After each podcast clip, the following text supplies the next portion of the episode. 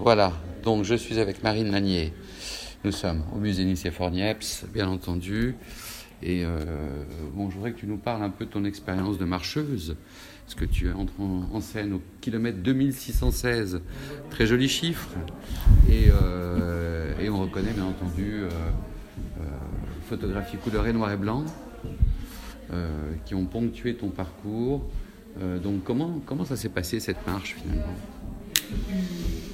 Alors, euh, bon, je ne sais pas si je peux la résumer comme ça d'emblée, mais en tout cas, euh, elle a commencé d'une certaine manière, elle a terminé d'une autre.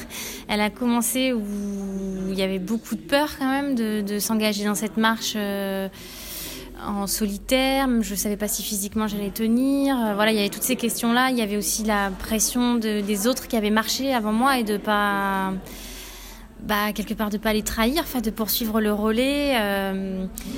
Euh, voilà, donc au départ beaucoup de peur aussi physique, euh, la peur aussi de pas arriver à tout faire, c'est-à-dire que quand même il y avait cette idée de faire des images, mais rendre des textes, euh, marcher accessoirement et, et trouver son voilà son, son logis pour le soir.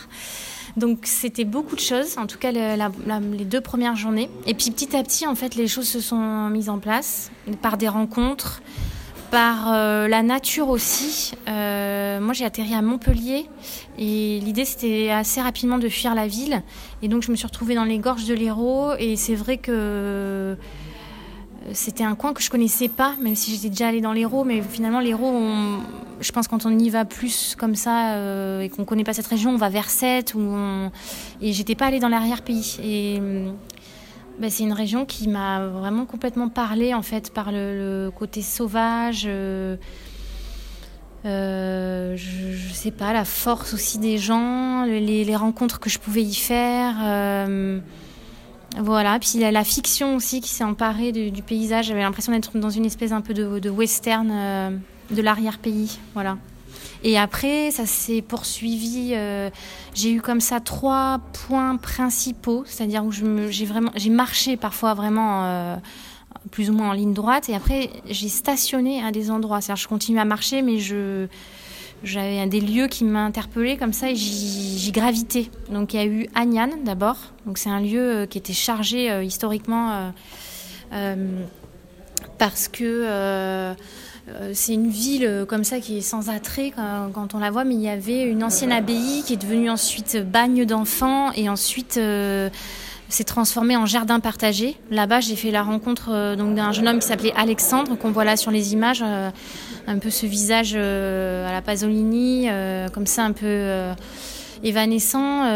et il avait aussi toute la connaissance de l'histoire du bagne. et dans cette même ville, j'ai rencontré une guide qui, elle, a beaucoup parlé de l'histoire de l'abbaye. Donc il y avait comme ça différents temps qui se télescopaient. Euh, donc déjà ce lieu-là a vraiment euh, cristallisé le départ de la marche, même s'il y a eu deux autres lieux avant, mais qui ont été moins euh, un noyau. et après il y a eu donc un troisième, un deuxième lieu pardon, qui a été le pont du diable. Un peu donc c'est entre Agnan et Saint-Guilhem-le-Désert donc où là on a des jeunes en fait qui qui sautent euh, à partir de différents paliers dans l'eau, donc ça va de 3 mètres à 12-15 mètres. Donc il y a une espèce de, rituel initiatique euh, entre jeunes hommes comme ça qui se confrontent les uns aux autres, qui se mesurent. Euh. Donc ça, ce lieu, pareil, a été m'a impressionné en fait à la fois par, par ce qui s'y tramait dans cette sorte de communauté, mais aussi par la, confrontation que même avait avec le paysage en fait qui est et la nature euh, qui peut être hostile hein, parce que chaque année on retrouve euh, des jeunes hommes qui finissent sous les rochers qu'on va chercher bah, avec l'hélicoptère etc donc euh, voilà quelque chose d'assez habité aussi un peu différemment de Agnan mais voilà et après le dernier lieu qui m'a happé comme ça ça a été le lac de Salagou et plus particulièrement le village de Selle où c'est un, village qui devait être englouti et qui n'a pas été englouti pour diverses raisons, mais on a évacué tous les habitants. Donc il y a tout un. À la fois, il y a une histoire. Euh, euh, assez récente en fait euh, liée à, ce village et après il y a tout un tas de légendes autour du lac de Salagou qui ont pareil nourri à la fois les photographies et les textes, puisque en fait on devait vraiment chaque jour remettre des textes. Et les textes sont comme ça imprégnés de ces légendes et de et de et même un peu je deviens un personnage fictionnel masculin. Voilà, je dis je suis bandit de grand chemin, prête à détrousser les villageois. En fait, il y a une histoire que je me raconte en faisant cette marche. Euh, voilà, sans doute qui m'aide à tenir aussi euh, le long de la marche. Est-ce que l'autofiction dans laquelle tu es, qui est liée à l'auto-hypnose de la marche, finalement produit une espèce de film mémoriel dont on retrouve des séquences ou des éléments dans ta photographie? Est-ce que tout ça appartient finalement à une autre construction? Alors celle du rêve, celle du film, celle, voilà, celle du texte, hein, euh, et qui fait que on situerait un certain nombre d'émotions, notamment dans, le, dans, cette photo en couleur, puisque tu alternes couleur et noir et blanc, et notamment dans, le jaune du ciel, où il y a une espèce de, de Milan tout en haut, très lointainement, qui, qui survole, mais le ciel est jaune. Donc le retour à la couleur, et, du coup, y aurait-il pas non plus une, une, référence à Antonioni, dans le désert rouge, justement, que tu cites? Oui, alors c'est vrai que je l'ai cité inconsciemment, mais je dis le désert est rouge, mais oui, sans doute il y, y, a ces références au film italien et euh, et plus loin, je dis, je n'ai pas de destination, je suis l'errant, le vagabond, le contrebandier. Et, euh, et cette marche aussi a sans doute euh, donné lieu à un autre projet qui, qui a fait l'objet d'une commande donc euh, du CNAP qui s'appelle Les Contrebandiers. Et j'en parle parce que en fait ça résonne avec des voilà une généalogie familiale où j'ai découvert que mon arrière-grand-mère était italienne. Donc je pense que tous ces films italiens arrivent un peu à la surface comme euh, Pasolini, Antonioni ou, euh,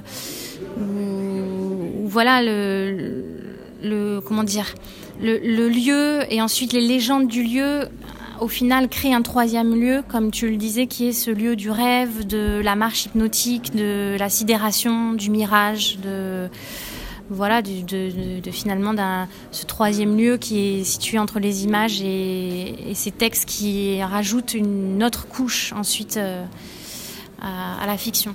Et dernière question, est-ce que de tout le matériel que tu as amassé, est-ce que est-ce qu'il serait possible de le, de le, remonter ou de le réassocier dans un autre, dans un autre espace, d'une autre façon?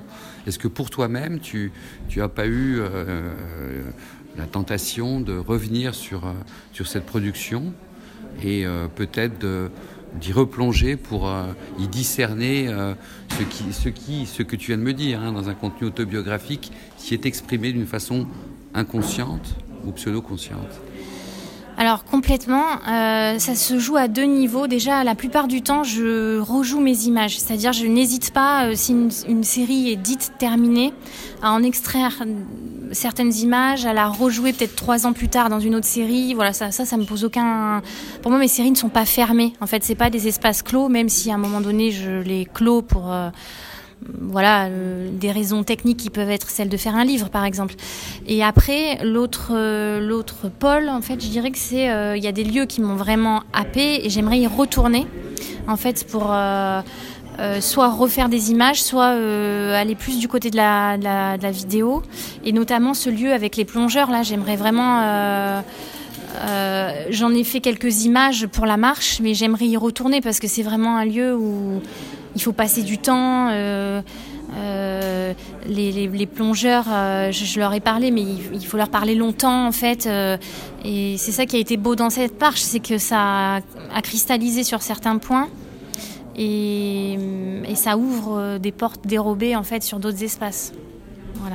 Merci. Donc la suite pour toi, Marine, c'est quoi? C'est par rapport à ce qui a été fait il y a deux ans. C'est une continuité dans un livre dans d'autres projets, dans d'autres financements, dans d'autres expositions Est-ce que ce fil que tu as tiré, euh, il est arrivé à se structurer sur, et à, s'accomplir dans, dans des choses qui sont déjà réalisées maintenant, deux ans après? Alors, je dirais qu'il y a la série des contrebandiers. Peut-être que ça, c'est quelque chose qui existe et qui est visible en ce moment euh, au Photonal de Beauvais. après, il y a des choses qui sont en en gestation ou en instance. Euh, voilà, trouver des financements, après, c'est une autre partie du travail. Donc, euh, euh, puis après, il y a des envies et des désirs qui, là, sont dans mes carnets, mais qu'il faut que j'aille réaliser. Donc, ça, c'est se donner le moyen d'aller le faire, parfois déjà par soi-même, et puis après, évidemment, trouver des, financements et des lieux pour le, pour le montrer. Mais de toute façon, le, le travail, il est toujours en mouvement. je, je euh, comment dire, à la fois j'ai dit que mes séries, il y avait quelque chose qui n'était pas toujours clos, mais par euh, comment dire, pour, moi c'est important en fait de pouvoir rejouer les cartes de certaines séries. Oui, ouvert, Voilà, ouvert et euh, ouverte. Mais euh, en même temps, souvent il y, a, des projets qui se mènent en parallèle et ça se parallèlement. Là, j'ai un autre projet pour lequel je suis en résidence avec l'imagerie qui s'appelle le capitaine de vaisseau. Le fait qu'en même temps il y ait l'exposition euh, d'Azimut, l'exposition des contrebandiers. En fait, les projets se nourrissent les uns les autres et se répondent. Donc voilà, c'est une manière de travailler plus en arborescence que de manière linéaire. Et c'est un peu comme ça finalement que j'ai marché au final. Très bien. Merci. Merci à toi.